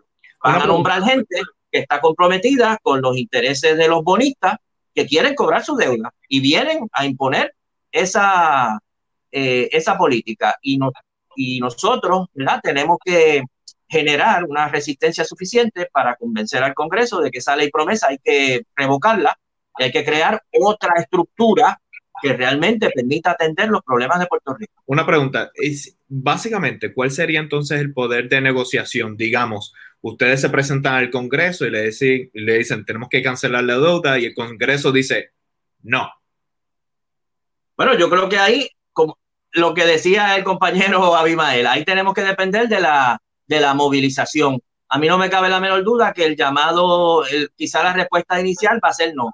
Nuestro pueblo en Puerto Rico tiene que movilizarse. La diáspora puertorriqueña en Estados Unidos tiene que movilizarse. Nuestros aliados en Estados Unidos que planteen que que hacerle justicia a Puerto Rico tienen que movilizarse para convencer a los congresistas eh, y a quien haya que convencer, a la jueza Taylor Swain, a quien sea, de que a Puerto Rico hay que hacerle justicia. Una de las cosas que yo he predicado mucho, yo sé que es difícil, ¿verdad? Porque son muchos movimientos, pero yo he planteado acá en Puerto Rico la importancia de buscar la conexión y los vínculos con las luchas sociales, con los movimientos sociales, con las organizaciones progresistas en los Estados Unidos. Ahora mismo que, eh, y por eso yo les he dicho, lo que está pasando en Estados Unidos ahora, con todo este resurgir tremendo de las movilizaciones sociales, es muy bueno para nosotros, porque yo estoy seguro que toda la gente y todos los movimientos y todas las organizaciones que se están activando en la lucha contra el racismo son aliados potenciales nuestros. A todos estos grupos nosotros tenemos que llevarle un mensaje sencillo, breve, claro, dos páginas, diciéndole, mira, la situación en Puerto Rico es esta. Con Puerto Rico se han cometido estas injusticias y nosotros le estamos pidiendo esto poner ahí nuestras demandas, cinco o seis demandas fundamentales, cancelación de la deuda, aportación del Congreso para la reconstrucción económica de Puerto Rico, aportación para hacer la, transferencia de energía renovable, un proceso de descolonización eh, adecuado, que el Congreso coja en serio estas, estas cosas. Y nosotros le pedimos a ustedes que en su programa de trabajo, a la misma vez que están haciendo todas las exigencias que ustedes estén haciendo en Estados Unidos, ambientales, raciales, laborales, ¿verdad? Todas las exigencias que se están haciendo en Estados Unidos, incluyan ahí en algún sitio de su programa. Ah, y para Puerto Rico estamos pidiendo estas cosas, ¿verdad? Igual que para el ambiente, igual que para, para la comunidad negra, igual que para los nativoamericanos, igual que para las mujeres, igual que para la comunidad LGBT, y para Puerto Rico necesitamos esta disposición. Una esa es una, porque como tú dices, la resistencia que vamos a enfrentar en Puerto Rico eh, que de fuerzas financieras muy grandes y muy políticas muy poderosas fuera de Puerto Rico, vamos a necesitar nuestros aliados fuera de Puerto Rico. Va a ser una lucha, una lucha, no va a ser fácil, pero hay que darla. Alexandra Ocasio Cortés y Bernie Sanders eh, se, han, se han expresado en que se elimine la deuda. Y Elizabeth Warren. Y Elizabeth Warren. y, y, yo creo que la, eh, las declaraciones, por ejemplo, de Bernie, eh, incluso ya hace bastante tiempo, han sido muy buenas. Yo, yo me reuní con él cuando él vino a Puerto Rico en las elecciones del 2016. Este, eh, y yo le entregué una carta, ¿verdad? De parte de mi, de mi equipo de, de campaña, ¿verdad? En que yo le señalaba precisamente las, las eh, coincidencias muy grandes entre su programa allá en Estados Unidos y el programa nuestro acá. O sea, yo lo veo a él eh, y Alexandria, claro, que surgió posteriormente igualmente. Yo creo que Bernie utilizó una frase preciosa, muy buena, para bregar, para hablar sobre el tema de la deuda en Puerto Rico, eh, que traducida al español sería, eh, no se puede sacar sangre de una piedra, ¿verdad? fue lo que él dijo en una carta que envió al Congreso. O sea, este es un país que ya está seco, ya no, no puede más, ¿verdad? Y nosotros pretendemos sacarle sangre, pretendemos cobrarle una deuda a una gente que tiene una deuda insostenible, que tiene una economía que no crece de 2006 y que ahora nosotros le añadimos, tuvo el huracán María, tuvo la secuencia sísmica, tuvo el, la emergencia del COVID-19, no se puede sacar sangre de una piedra, eh, eh, es una imposibilidad. Eh, y, pero la, pero la, el programa de la Junta de Control es seguir. Este, yo trabajo, por ejemplo, en una institución, la Universidad de Puerto Rico, que nos han eh, ¿cómo se dice? Eh, cortado el presupuesto que el gobierno nos provee casi por la mitad. ¿verdad? Entonces, ¿cómo Puerto Rico va a prosperar si una de esas instituciones fundamentales la están literalmente desmantelando? Una pregunta, Rafael. yo sé que yo hablo mucho, me cállenme la boca. No, no, no. Eh, en ese mismo video, en donde usted explica sobre la deuda en Facebook, menciona como opción la ley de quiebra. ¿Se pudiera implementar la ley de quiebra en Puerto Rico? No, mira, en la situación con la ley, con la ley de quiebra, yo, mencioné la ley de quiebra eh, federal, ¿verdad? Y las leyes de quiebra, porque establecen también un precedente, un principio importante que debemos, este, que la, que la gente, ¿verdad? Que yo creo que la gente debe entender. La ley de quiebra es una ley que existe porque en un momento dado se entiende que cuando una persona tiene una deuda que no puede pagar, no se puede pretender que esa persona pase el resto de su vida pagando esa deuda, que se convierte en el esclavo del banco o el esclavo de la deuda y que la persona tiene derecho a lo que la ley llama un fresh start, un nuevo comienzo, ¿verdad? Usted tiene derecho, usted tiene unas deudas que no puede pagar, usted llega a un acuerdo, se paga parte, la otra parte se borra, se anula, no se paga y usted tiene un nuevo comienzo para poder liberarse de eso. Y si los individuos tienen derecho a un fresh start, nosotros como pueblo también tenemos derecho a un fresh start. La ley de quiebra no se puede utilizar eh, en el caso de Puerto Rico por esta razón. Los estados, los estados de Estados Unidos, ¿verdad? Los states, no, no, no pueden declararse en quiebra por vía de la ley de quiebra. Lo que en Estados Unidos se pueden declarar eh, en quiebra, la ley de quiebra, son municipios, ¿verdad? Como Detroit, por ejemplo, ciudades, ¿verdad? Se pueden declarar en quiebra, como ha pasado, municipios o lo que aquí llamamos corporaciones públicas, ¿verdad? Una empresa estatal de, de qué sé yo, de electricidad puede hacerlo.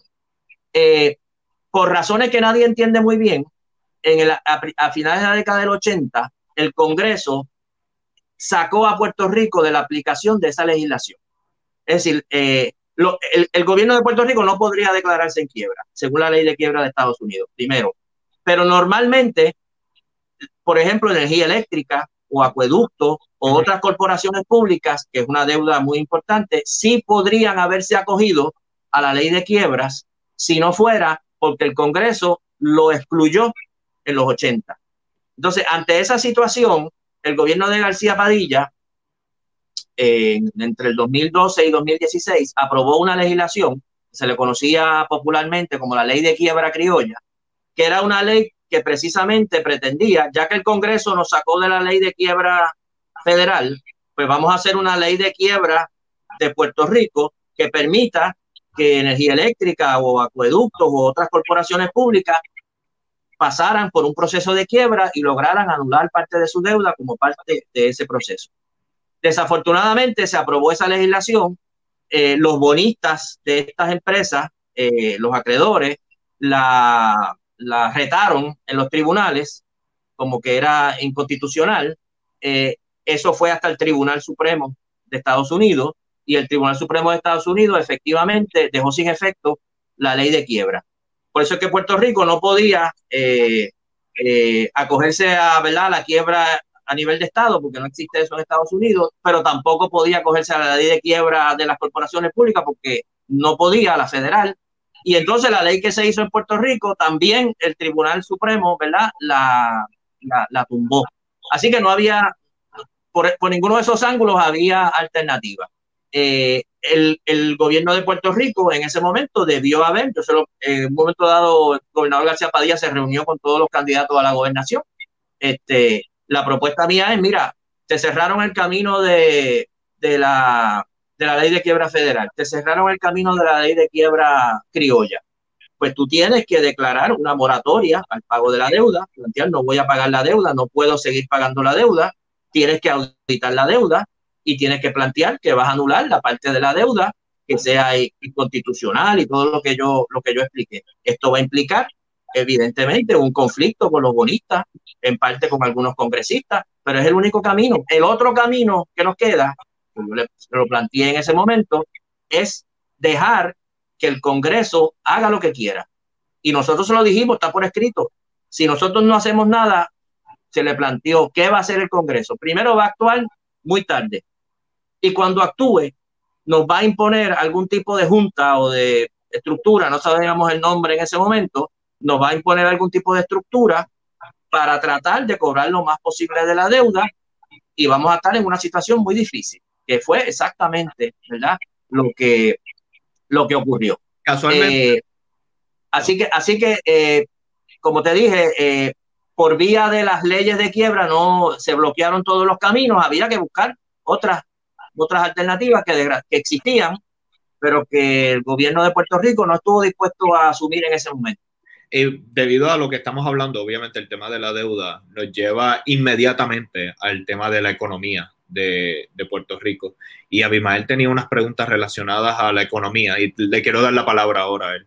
Eh, sí, eh, Rafael, eh, mencionó hace un ratito que cuando se reunió con Bernie Sanders, hablaron de las similitudes, pero estamos hablando del Partido del Pueblo Trabajador en aquel momento porque había una línea de la cuestión de los obreros, de, de, principios socialistas y todo este tipo de cosas, que probablemente ahí es que se daba esa, esa similitud.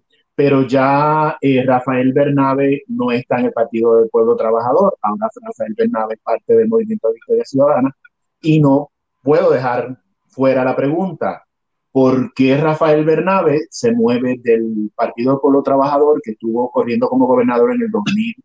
12 y en el 2016 al movimiento de Victoria Ciudadana, donde ideológicamente hay gente también que es eh, probablemente opuesta a lo que conocemos las personas que hemos seguido la carrera de Rafael Bernabe desde el 2012. Sí, bueno, mira, te, hago varias aclaraciones. Primero que nada, como tú bien señalas, yo fui candidato del Partido del Pueblo Trabajador. El Partido del Pueblo Trabajador, yo, primero está claro yo, ¿verdad? Porque eso yo no lo escondo en ningún lugar. Y y donde tenga que esconderlo, de ahí me fui inmediatamente, ¿verdad? Todo el mundo sabe que yo soy independentista y que soy socialista. Eh, felizmente, eh, la palabra socialista hace algunos años era casi como mala palabra, ¿verdad? En, en Estados Unidos y en el mundo. Y en, y en parte, o yo creo que fundamentalmente gracias a la labor extraordinaria de Bernie Sanders y de Alexandria posteriormente y otra gente, ¿verdad? Ha dejado de ser mala palabra y eso a mí me encanta que se esté hablando ¿verdad? de la alternativa socialista al mundo terrible en que, en que vivimos. Eh, pero el Partido del Pueblo Trabajador no era un partido socialista, también el Partido del Pueblo Trabajador era un partido que se oponía a toda una serie de medidas eh, conservadoras, neoliberales, antiobreras, antiambiente, antimujer y todo lo demás, que tenía un programa eh, evidentemente en defensa del ambiente, de los trabajadores, de las mujeres y todo lo demás, pero que no era un programa socialista, yo te diría que la mayoría, la gran mayoría de la gente que estaba en el movimiento Victoria, el eh, movimiento el Partido Pro Trabajador, no, no se identificaban como socialistas. Yo sí, pero no, no, no todo el mundo.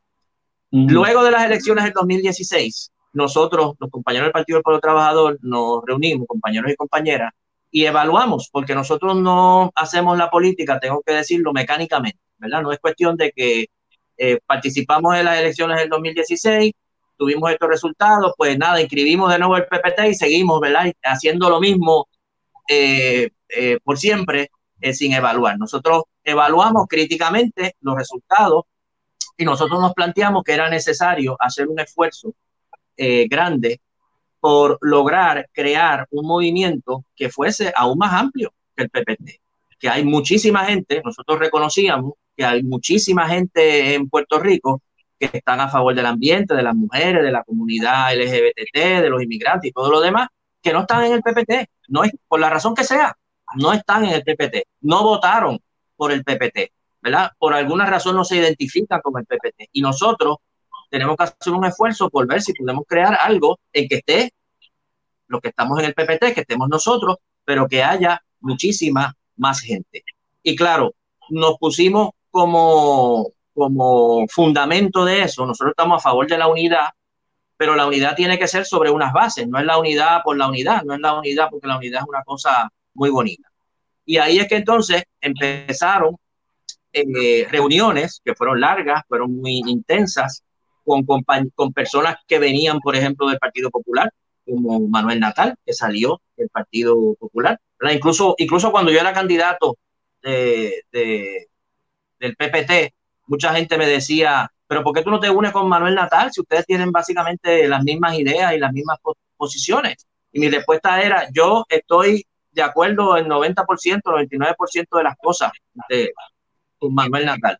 La única diferencia es que Manuel Natal está en el Partido Popular y yo creo que hay que romper con esos, con esos partidos.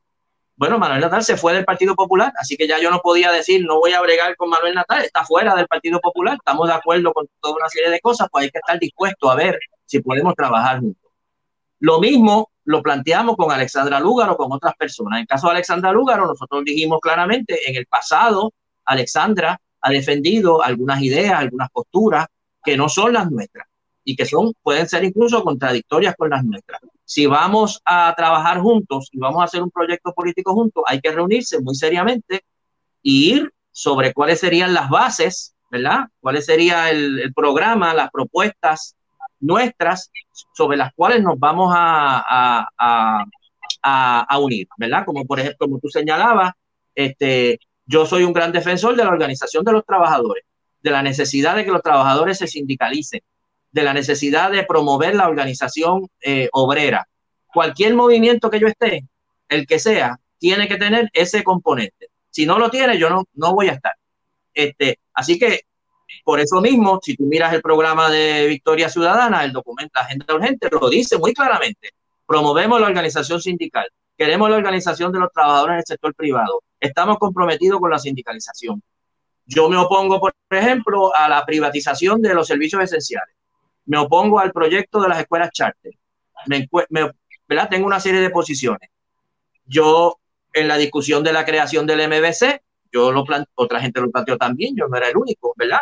Este, este movimiento se compromete a combatir la privatización de estas cosas, a combatir estos programas. ¿Estamos de acuerdo? Perfecto, estamos de acuerdo, ¿verdad? Así que el movimiento Victoria Ciudadana nace porque nos podemos poner de acuerdo toda una serie de personas que, como tú bien dices, venimos de lugares distintos, pero nos podemos poner de acuerdo en un programa mínimo de cosas que Puerto Rico necesita, que son muy importantes y que las podemos defender sin que nadie comprometa, sin que nadie abandone. Sus principios. Yo sigo siendo independentista, yo sigo siendo socialista, hay otras personas en nuestro movimiento que son estadistas, y que no son socialistas, ¿verdad?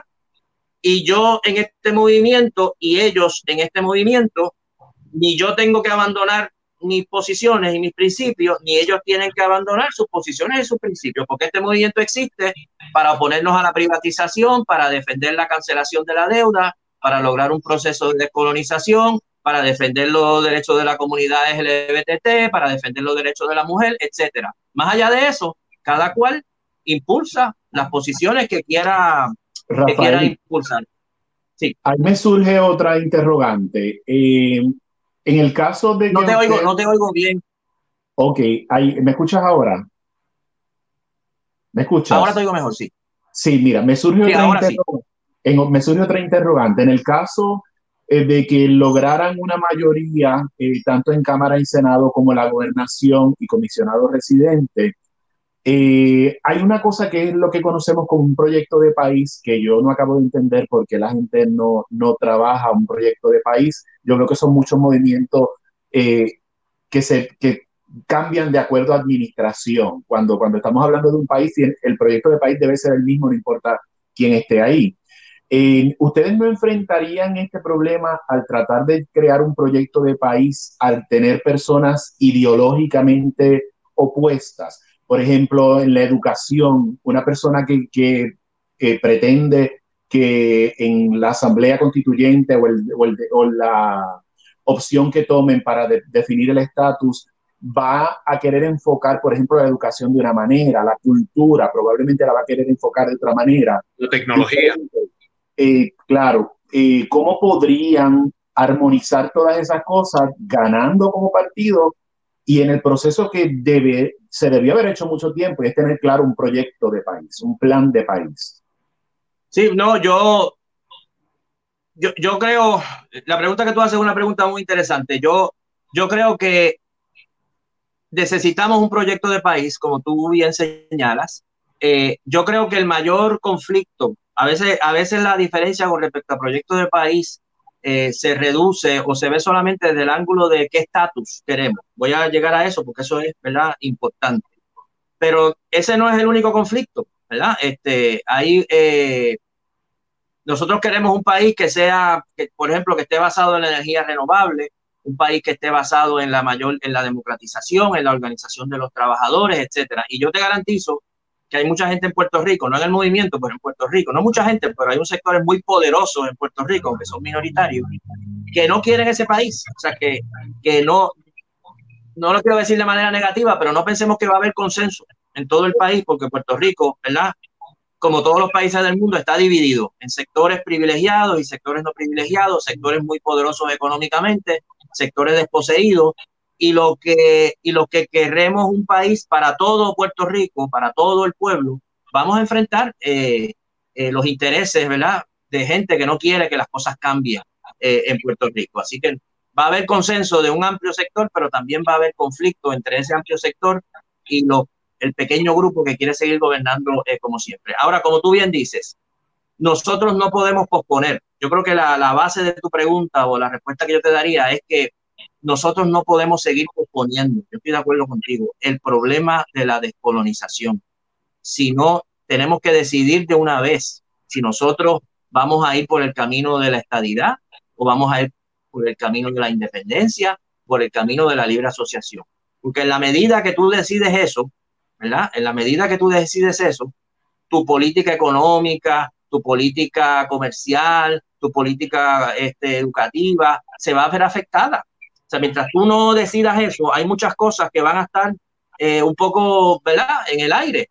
Eh, y, y por lo tanto, una de las propuestas, yo creo que importantes de nuestro movimiento, es que por primera vez en décadas, o quizá nunca, eh, gane un grupo que gane las elecciones, instituya un proceso para decidir de una vez por todas, lo antes posible, este tema de la descolonización de Puerto Rico. En Puerto Rico, irónicamente, los dos partidos grandes se definen como defensores de un estatus, ¿verdad? Este, la autonomía y la, estadidad, en el caso del Partido Nuevo Progresista, buscan apoyo de la gente como defensores de ese estatus y cuando ganan las elecciones, el Partido Nuevo Progresista es un ejemplo, ¿verdad? Pues hacen muy poco realmente por resolver el problema del estatus o lo que hacen son ejercicios que no lo resuelven, porque son previsitos que no son vinculantes, que se realizan pero no tienen ninguna consecuencia. Eh, y nosotros estamos planteando precisamente que no, que hay que empezar un proceso de descolonización para que Puerto Rico defina de una vez qué es lo que quiere hacer con su futuro político. Y como tú bien dices, de esa decisión dependerán muchas otras cosas que vienen, pero que, que vienen después. Pero yo estoy de acuerdo contigo que tenemos que definir eso ya de una vez por todas. Llevamos aplazando esa decisión ya por demasiado tiempo. Cuando llegue el momento de la decisión, ahora todos todo los que estamos en Victoria Ciudadana estamos de acuerdo en la descolonización. Cuando llegue el momento de decidir la opción, pues cada uno defenderá la opción que defienda, ¿verdad? Y los estadistas apoyarán la estadidad y los independentistas apoyarán la independencia. Y le pregunto, los mismo, libre asociacionistas apoyarán la libre asociación ahora mismo en el movimiento, a nivel de porcentaje, ¿cuántos estadistas hay? ¿Cuánta gente que defiende el Estado libre asociado hay? ¿Cuántos independentistas hay en el movimiento? Mira, eso, te digo, eso pasa lo mismo que con el PPT. Eh, es bien difícil, es bien difícil este, determinarlo a nivel del movimiento eh, en su totalidad. Eh, en general y a, mí, y a mí en particular. En general, porque nosotros no le preguntamos a la gente cuando entra el movimiento Victoria Ciudadana, dinos cuál es tu preferencia de estatus, ¿verdad? A menos que la persona lo, ofrezca voluntariamente, ¿verdad? Si nosotros tenemos un comité de, qué sé yo, el comité de Bayamón. Eh, aparentemente estamos teniendo eh, problemas con la conexión de Rafael. Eh, vamos a ver si vuelve a conectarse. Mientras tanto, ah, creo que está otra vez. Déjame un segundo ya la tenemos de nuevo. Ahora. Estoy volviendo, estoy volviendo. Aquí estamos. Estoy volviendo, estoy volviendo, volví. Parece que hubo algo malo ahí. ¿Continúo? Sí, claro. Sí, sí, que se me desconectó esto en un momento dado. Eh, cuando una persona, que se yo, al comité de, llega al comité de Bayamón de Movimiento de Historia Ciudadana y dice que quiere empezar a trabajar con el movimiento, nadie le pregunta si es estadista, independentista o autonomista. Así que el comité de Victoria Ciudadana de, de Bayamón, yo he ido a reuniones, qué sé yo, hay 60 personas allí en, una, en un foro, en una actividad, y como En el caso mío personal, como yo no los conozco, la gran mayoría de ellos nunca los he visto, pero, realmente no sé, no sé si son estadistas, son independentistas, son este, autonomistas. Eh, una pregunta, eh, es que... Pero lo que sí tienen en común todos, como te dije, es que, es que están de acuerdo en el documento base nuestro, que es el documento de la, de la agenda urgente. Sí, pero ven a ver. Evidentemente, los que están son gente que son de una posición, pero están dispuestos a trabajar con otros de otras posiciones. Es lo que quizás lo que nos caracteriza. Por eso es que baso, baso la pregunta, porque me baso en lo mismo que dice Abimael. O sea, si vamos a hacer un proyecto de... Te oigo, te oigo muy entre... Ah, estamos efectivamente teniendo retos ahí con la conexión. Está teniendo problemas con la conexión. Es, interesante porque si vamos a tener un proyecto de país, pues... Sí, pero eh, fíjate, si nos fijamos en la contestación que nos estaba dando, él establece que primero hay que resolver la, cuestión del estatus y luego pasar a ese paso. Sí, básicamente lo que nos está explicando. Te oigo, los oigo ahora, pero muy, no los entiendo. Está muy entrecortada la comunicación. pasa lo escuchamos bien a usted. Ahora vamos a ver. Ok, tengo una última preguntita de mi parte para antes de, que se nos vuelva a cortar. ¿Me está escuchando? ¿Me escucha? No, no, no te escucho, pero muy entrecortado, no entiendo. Tengo una pregunta que está relacionada tengo una pregunta que está relacionada con la economía, que no quiero que se me quede. Y es que mucha, mencionó ahorita el, el, rol que ha tenido la Junta de Control Fiscal, las acciones de la Junta de Control Fiscal en afectar terriblemente a la economía. Hay personas que mm, difieren eh, de que esa haya sido la causa de, la debacle económica de Puerto Rico y muchas personas dicen que viene desde la desaparición de, desaparición de las 936. Y usted es un gran opositor de las 936. ¿Por qué se opone cuando hay un sector de la, de la población que dice que las 936 podrían traer, eh, un proyecto similar podría traer bonanza económica al país? Sí, sí, no, eh, si acaso di esa impresión, ¿verdad? Debo corregirlo. Yo no estoy planteando que la Junta de Control Fiscal sea la causa de la crisis económica de Puerto Rico. La crisis económica de Puerto Rico, por lo menos, ¿verdad? Empieza alrededor del año 2006, cuando nuestra economía deja de, crecer. Eh, lo que yo sí he planteado es que la Junta de Control no ayuda a enfrentar la crisis económica y no solo no ayuda a enfrentar la crisis económica, sino que acentúa la crisis económica. ¿verdad? El caso de Puerto Rico no es único en el mundo. Eso lo han discutido muchísimos economistas, entre ellos Joseph Stiglitz, que es un economista muy conocido, eh, que en unas economías que están deprimidas, aplicar estas políticas de austeridad, que es lo que está haciendo la Junta de Control, lo que hace es acentuar la crisis económica. Y eso es lo que hemos visto en Puerto Rico. Así que la, la Junta de Control ni soluciona acentúa la crisis, pero no creó la crisis. La crisis viene desde mucho antes. Eh, no hay duda de que hasta 1996, ¿verdad? Para, para las personas que están oyendo, que quizás no conocen muy bien esta, estos elementos, hasta 1996 existió una disposición que se conoce como la sección 936 del Código de Rentas Internas de Estados Unidos, la ley de, impuestos, eh, que permitía que, la, para decirlo sencillamente, que las empresas eh, norteamericanas operaran de Estados Unidos, operaran en Puerto Rico, pagando muy pocos o ningunos impuestos federales, ¿verdad? Para decirlo de manera simplificada. Eh, y eso evidentemente incentivaba que empresas invirtieran en Puerto Rico para evitar los impuestos que de otro modo tendrían que pagar en los Estados Unidos. En 1996 el Congreso de Estados Unidos eliminó esa disposición pero no la eliminó de golpe, sino que creó un periodo de phase out, como decimos en español, periodo de agotamiento, ¿verdad? De esa, de esa medida, eh, que eran 10 años y terminó en el 2006, ¿verdad? Así que empieza, se, se, se aprueba su eliminación en el 96 y va a desaparecer ya definitivamente en el 2006, que coincide, como tú bien señalas, con el momento en que nuestra economía pierde todo eh, crecimiento.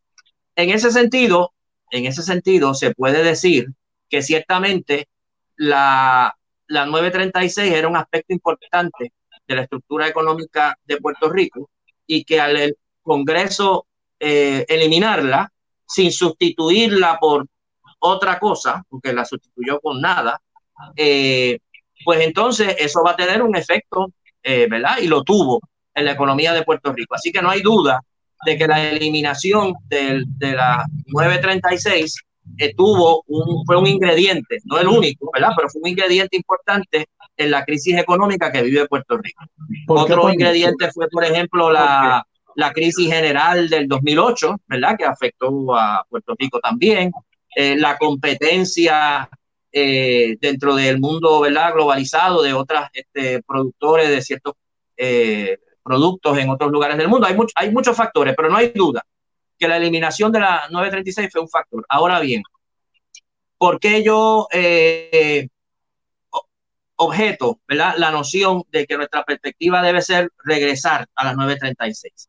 Hoy en día, ante el desastre tan horrible que tenemos en Puerto Rico, uno puede mirar quizá con cierta nostalgia, Eh, aquella época de las 936, pero hay que recordar que en la época de las 936, eh, cuando estaba en todo su apogeo, el desempleo en Puerto Rico era en, los mejores momentos, en los mejores momentos, entre el 13, el 14%, ¿verdad? Cinco veces lo que es en Estados Unidos normalmente. Que la tasa de participación laboral, es decir, la cantidad de gente en edad de trabajar que está o trabajando o buscando trabajo, era alrededor del 40%. Quizás a veces subía un poquito más. Comparando, por ejemplo, con Estados Unidos, que es el 65%.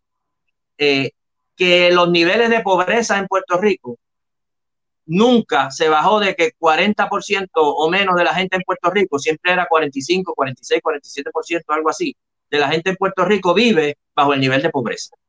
Entonces, lo que estoy planteando es que incluso en su mejor momento, las 936, la estructura de las 936, una buena parte de nuestra población, casi la mitad, estaba viviendo bajo el nivel de pobreza estaban viviendo bajo salarios terribles, que una buena parte de la, la mayor parte de nuestra fuerza laboral no encontraba empleo en Puerto Rico en el mejor momento de las 936. Entonces, las 936, eh, claro, es mejor que nada, que es lo que tenemos ahora.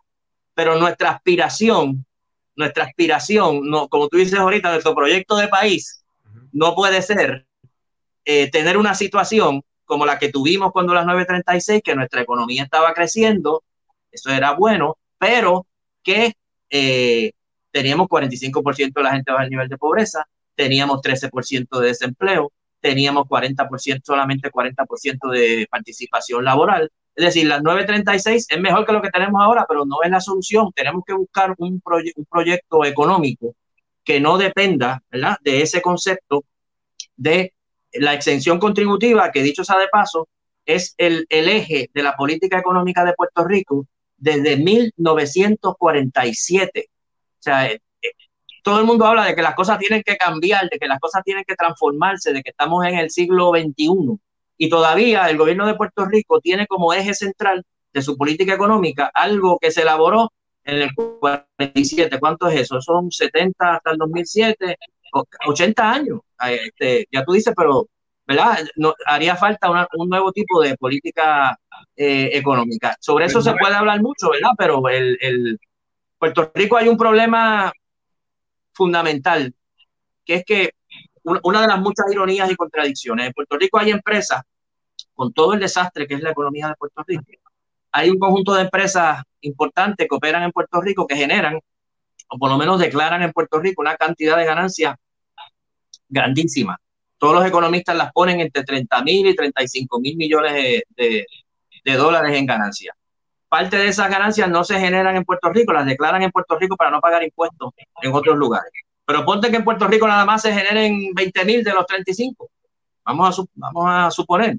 Todavía esos 20 mil es más del doble del presupuesto del gobierno de Puerto Rico cada año. Pregunta, Entonces tú tienes una economía que genera unas ganancias que se van fuera de Puerto Rico, que no se invierten en Puerto Rico, que por lo tanto no pueden generar empleo en Puerto Rico, ni no pueden generar recaudos para el gobierno en Puerto Rico, ¿verdad? Entonces tú tienes por un lado, el gobierno de Puerto Rico no tiene dinero para pagar escuelas, no tiene dinero para pagar este, salud, no tiene dinero para pagar la universidad, y a la misma vez, de esa misma economía, están saliendo casi el doble de dinero que gasta el gobierno todos los años en ganancia de estas empresas. Mientras tú tengas una estructura económica así, es un enfermo que se está desangrando todo el tiempo.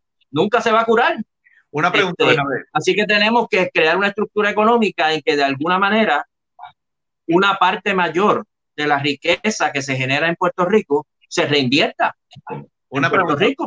una pregunta basada en eso mismo, porque en el video de que habla de la deuda, uno de los temas que habla es sobre el salario mínimo y cómo el salario mínimo en Puerto Rico está bajo un nivel de pobreza. En otras palabras, no importa cuántas horas tú trabajes, aunque trabajes todo, todo el tiempo, vas a seguir estando en un nivel de pobreza. ¿Cuál es la alternativa de, la perspectiva suya para que eso, ese problema se arregle? Bueno, hay, ¿verdad? Como dije, tenemos que buscar la manera de reactivar nuestra, nuestra economía. Para eso tenemos que identificar sectores económicos que puedan generar ingresos en el país Sabemos que en Puerto Rico, por ejemplo, la industria farmacéutica es una industria importante.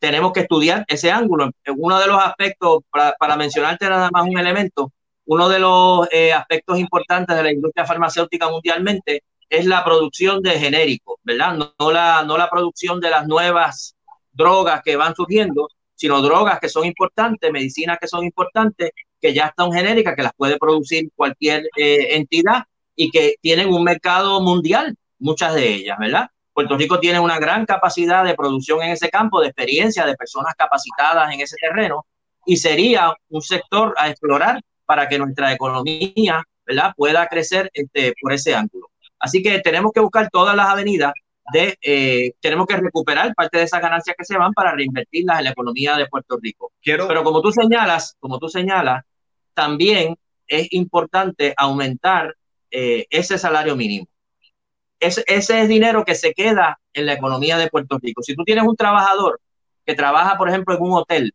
o trabaja en una empresa eh, multinacional en Puerto Rico, que genera, esa empresa genera ganancias en Puerto Rico, esas ganancias se van fuera de Puerto Rico.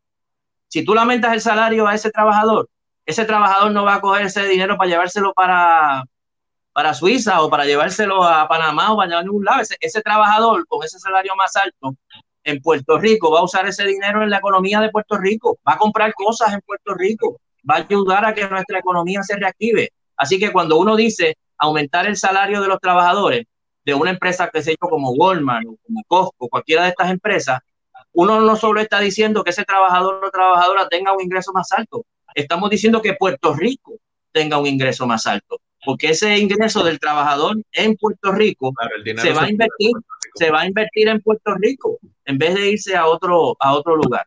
Eh, eh, uno de los... todavía podemos hablar un rato más, pero recuerdo que a las seis tengo un live en el otro. Precisamente de esa es mi problema. Precisamente de esa es mi pregunta. Eh, uno de los, de los sectores que a mí me interesa especialmente es el tema del Internet. Obviamente estamos teniendo una conversación nosotros a través del Internet, usted ha hecho muchas clases, se puede decir, muchos videos donde se nota este, que está educando a las personas a través del Internet. Recientemente, creo que la semana pasada, Juan Dalmau ha hecho una propuesta para que las personas eh, tengan acceso al Internet completamente gratis. Mi pregunta va dirigida a usted, eh, ya que en muchos de sus videos se nota claramente que usted está siendo asistido en sus lives, que por cierto me parece muy bien lo que está haciendo, educando a, través de Facebook. ¿Cómo el gobierno puede brindar oportunidades a personas que al igual que usted tienen proyectos digitales para que desarrollen sus proyectos de emprendimiento digital, al igual que los colaboradores, como es el caso de la persona que le ayuda en sus videos? Sí, bueno, yo, yo, yo estoy de acuerdo con Juan, ¿verdad? En su señalamiento. Yo creo que ya nosotros, como decíamos ahorita, tenemos que adaptarnos a, al mundo en que vivimos. Ya en una época, ¿verdad? Eh, tener un televisor era un lujo, pero de un momento en adelante que la persona tuviera televisión y que pudiera, ¿verdad?, enterarse de lo que está pasando en el mundo a través de la televisión, lo consideramos como un bien esencial, ¿verdad? No se puede vivir en el mundo en que nosotros vivimos hoy en día sin ese instrumento. Y de igual forma, yo creo que ya vivimos en un mundo en que el acceso al Internet y el acceso a la comunicación este, eh, por estos medios es parte de, la, de los elementos esenciales a que toda persona debe tener derecho. Una de las este, situaciones que vivimos en Puerto Rico es que la Autoridad de Energía Eléctrica tiene la red, lo que me, esto me lo explican los ingenieros que saben más que yo de estos temas, tiene la red de fibra óptica más eh, abarcadora de Puerto Rico. Se llama Prepanet. Prepanet. Este, Prepa es el nombre en inglés de la, de la empresa de electricidad propiedad pública de Puerto Rico.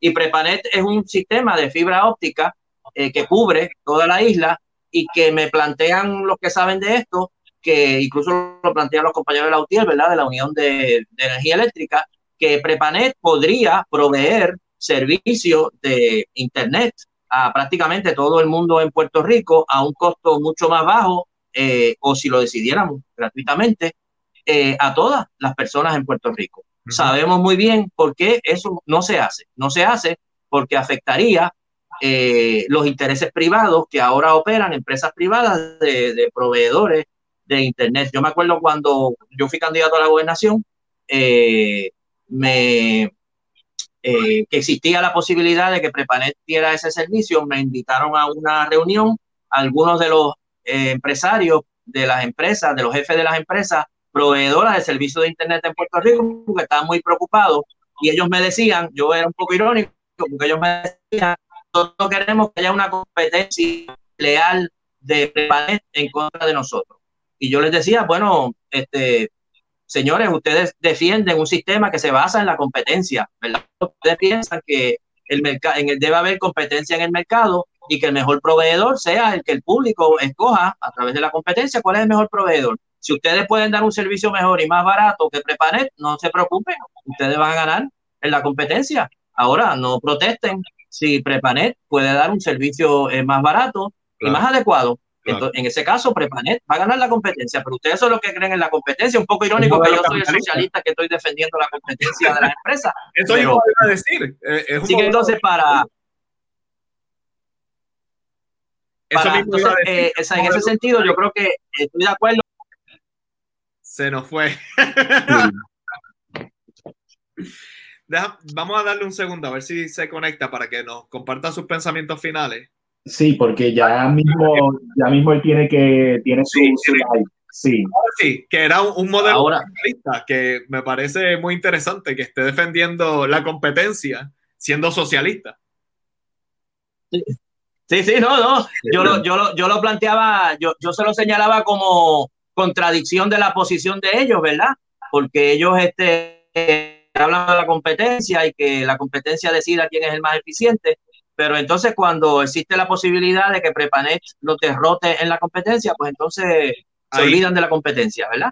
Eso no es raro. Ustedes saben que los bancos se pasan hablando de la competencia y cuando entran en crisis, pues rápido van al gobierno para que les haga un bailout y los rescate. Claro. eso no es comportamiento extraño de parte de estas personas. Rafael, ellos, quieren la competencia para nosotros, pero para ellos quieren todo el apoyo que sea posible. Rafael, sabemos que tiene un eh, compromiso. sabemos que tiene un compromiso y no queremos quitarle más tiempo. Si quiere decir su... ¡Ah! ¡Se nos fue!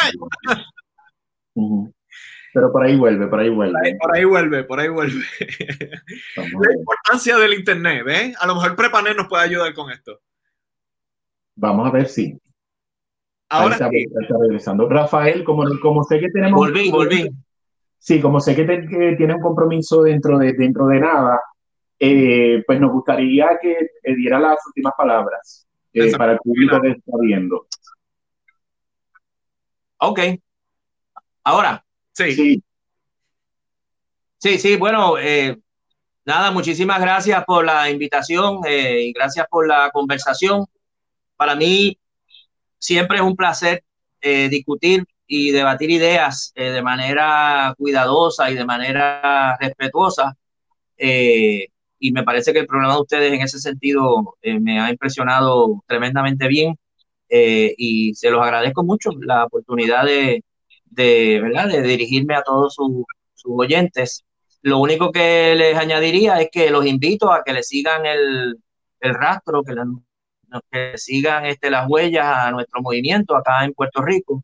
Para nosotros es bien importante el contacto con la diáspora de hecho, en el comité nacional nuestro, el comité que dirige el MBC, hay representación y tenemos una, agrupación en la diáspora que por la hora, por lo menos que yo sepa, está más bien en la costa este, pero nos interesa ampliar ese alcance y hay compañeros eh, que se conectan, ¿verdad? Las reuniones nuestras eh, acá en San Juan, donde sea que nos reunamos en Puerto Rico, cuentan por vía de Zoom con participación de compañeros de la diáspora y compañeras de la diáspora. Nos interesa mucho ese, ese contacto. Como yo dije, los problemas de Puerto Rico van a requerir y requieren eh, una participación fundamental de, de, los millones de puertorriqueños que están en Estados Unidos, sobre todo.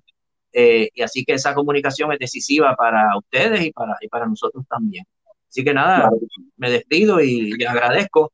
Chequen, como les dije, mi página de Facebook, eh, que es Bernabe Senador 2020, todos los jueves y todos los domingos a las 6 de la tarde yo hablo sobre algún tema en particular. Hoy voy a hablar sobre cómo cambiar nuestro sistema electoral para que sea más eh, democrático y participativo. Eh, y, los invito a que pues, estén en contacto con, que, se mantengan en contacto a través de esa página. También tengo una página en internet que es rafaelbernabe.org, fácil de recordar, rafaelbernabe.org. Ahí este, pues hago, publico más bien documentos y ese tipo de cosas. Claro, Muchas gracias y saludos allá. Claro, también quiero a través de usted extenderle la, la, invitación a Alexandra Lúgaro, a, porque ya, la, ya, le, ya le hicimos una invitación y pues nos gustaría que a través de usted pues también ella sepa que hay un espacio para escucharla. No, no te oí bien, pero oí la palabra Alexandra Lúgaro. Este, sí, sí, sí. Eh, le, le, extendemos, le, extendemos, la invitación a Alexandra Lúgaro y si le puede dar seguimiento a la invitación que le hemos hecho, pues se lo agradeceríamos se lo señalaré. Sí, lo señalaré. Siempre, siempre También les recomiendo que hablen con, como les dije, con el grupo Kilómetro Cero sobre el tema de la policía, que está sí, lo anoté, lo anoté, lo caliente en la actualidad. Yo también lo anoté, lo anoté. Muchas gracias, Rafael. Fue un placer tenerlo aquí con nosotros. De usted. Hasta luego un tema muy, estuvimos hablando de muchos temas muy interesantes, me pareció muy peculiar el tema de que como hay diferentes integrantes de diferentes ideologías en el movimiento, pues crear un proyecto de país eh, puede ser un, diálogo. Jorge, eh, tanto eh, Rafael Bernabe como Juan Dalmau y muchas de las personas que hemos tenido invitadas, eh, y en cierta medida también con Adálvarez Conde y Mariana Nogales coinciden en que la solución del estatus es, primordial para poder hacer un plan de país. Eh, así que yo quiero pues extenderle a la gente a que reflexione con relación a eso. En la definición del estatus es importante, pero tiene que ser desde un punto de vista serio. Ahora en noviembre eh, hay un no sé cómo llamarle, de, de, de, plebiscito. Un merecumbeo. Eh, un merecumbeo, como le quieran llamar, pero esto hay que hacerlo de manera seria porque vemos como siempre, no importa la ideología política, coinciden en que la solución del estatus es primordial para poder manejar todo lo demás que tenemos que manejar para poder tener un proyecto de país. Y si no tenemos un proyecto de país, vamos a seguir dando tumbos, como decimos allá en el campo, como hemos dado hasta el momento algo que me pareció bien peculiar fue que él, siendo socialista, estaba defendiendo el capitalismo eh, y, el, y, el, sistema de la competencia a los que abogan por la... Por la claro.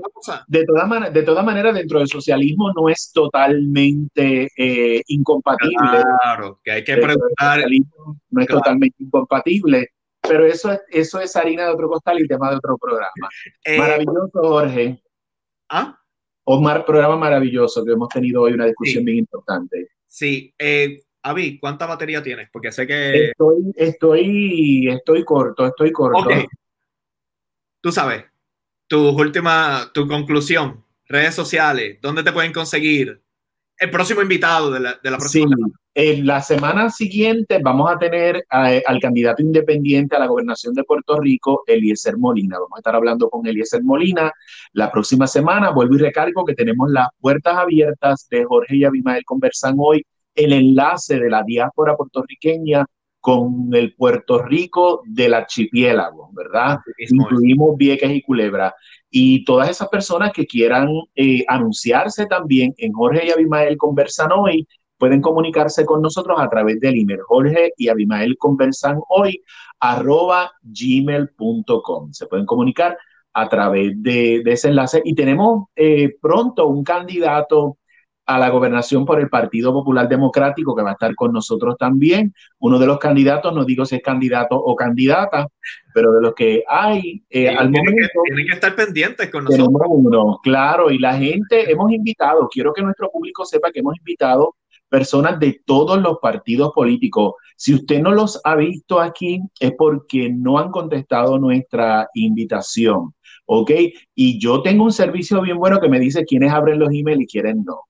Así que yo sé quién vio el email, cuántas veces lo ha visto y todo eso. Pero nada, ¿quién mejor que como público de su ideología política o de su partido político que le diga a sus candidatos que vengan aquí, les ofrecemos el espacio, al igual que lo hemos hecho con personas del Partido Popular Democrático, lo hemos hecho con personas del Movimiento eh, eh, Ciudad, de Victoria Ciudadana, lo hemos hecho con personas del Partido Independentista Puertorriqueño, hemos invitado candidatos ahora, como va a estar Eliezer Molina, candidatos independientes, hemos invitado personas del Partido Nuevo Progresista y también del Partido de Proyecto Dignidad, también ha sido invitado.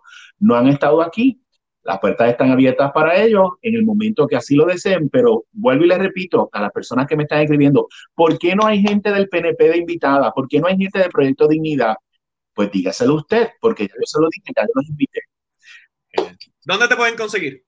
Arroba Abimael Acosta Writer. Me pueden seguir a través de arroba Abimael Acosta Writer. Me pueden seguir Abimael Acosta en Twitter, y también en Instagram, en YouTube Abimael Acosta y en TikTok Abimael Acosta Portalatín.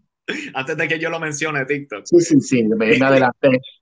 Lo que pasa es que TikTok es, una audiencia interesante. Hay una audiencia... Sí, es una, audiencia interesante y yo estoy en el proceso de, de adaptación. De empezar, de empezar, no de adaptación, porque yo soy muy tecnológico. Ok. El proceso de por cierto, adaptación ver, cómo, ver, cómo atrás.